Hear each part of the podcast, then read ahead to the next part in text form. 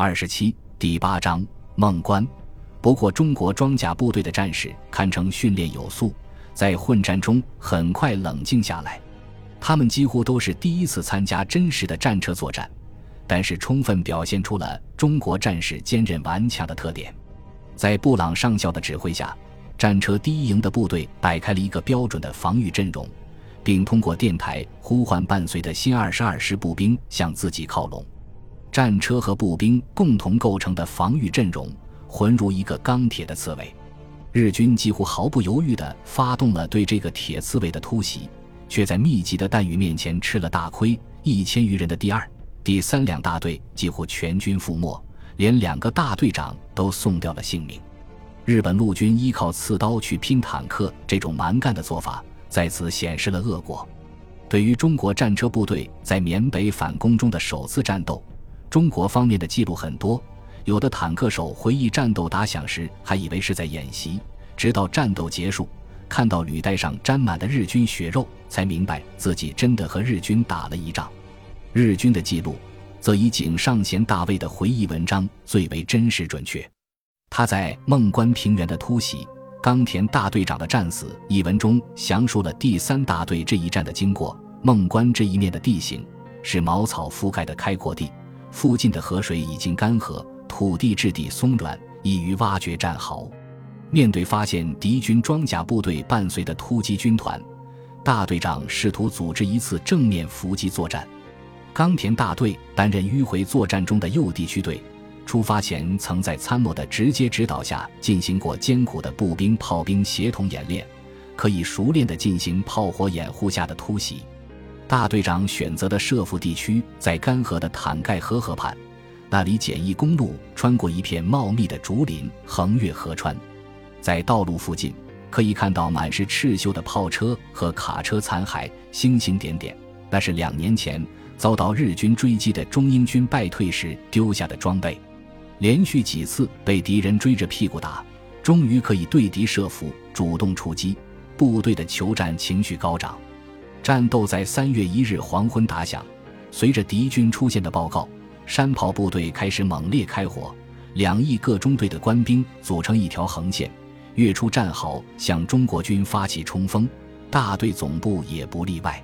意料不到的是，遭到袭击的中国军队毫不慌乱，就地开始用火炮还击。刚刚冲出数步，我们周围已经接连落下了多枚炮弹，其中一发正在我身边爆炸。就在我身后几步的冈田大队长啊的一声大叫，仰天倒下。硝烟中，我还记得看到有一个只有一条腿的军官在疯狂地蹦跳。事后，我发现这是炮兵派来协同的联络官天野中尉。在和敌军短兵相接的状况下，作为副官，如果大队长被敌人抢去，我的脑子中只有这一个意识。几乎是本能地扛起满是鲜血的大队长，开始向后奔跑，一跑就是几百米。冈田大队长是个大个子，那种背负的感觉，今天提起来还能感到当时肩头仿佛被烧伤一样的痛。冈田大队长在后送终死亡。这时，大队部遭到敌军集中射击，高级军医官大师少佐负致命伤，随即死亡。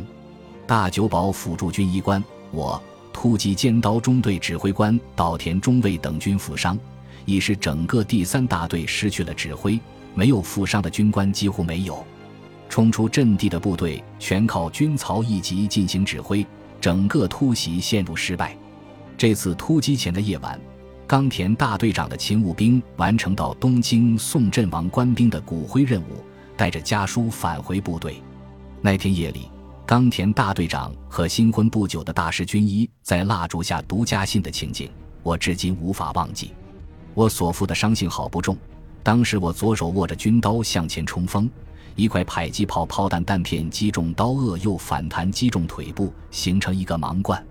深夜，整个战线都崩溃了，部队开始向出发阵地奔跑退却，敌军打出的炮弹密集如雨。红色和黄色的夜光弹，远远看去仿佛烟花大会。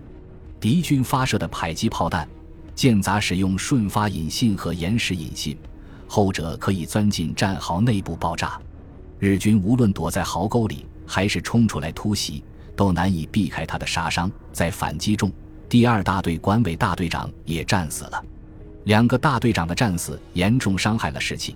第三大队的官兵丧失了斗志，开始纷纷自行脱离战场。继任的代理大队长木村大卫拼命收容，才将部队稳定下来。孟关平原的会战，尽管师团对迂回作战赋予很大希望，仍然以失败而告终。主要失败的原因是没有想到敌军强大的装甲部队会越过丛林来发动攻势，而且其火力之强大超出预料。我军全力突袭依然无法完成任务。这一战失败以后，中国军队暂时消失了踪影。当他们再次出现时，却是在师团的后方基地瓦鲁班。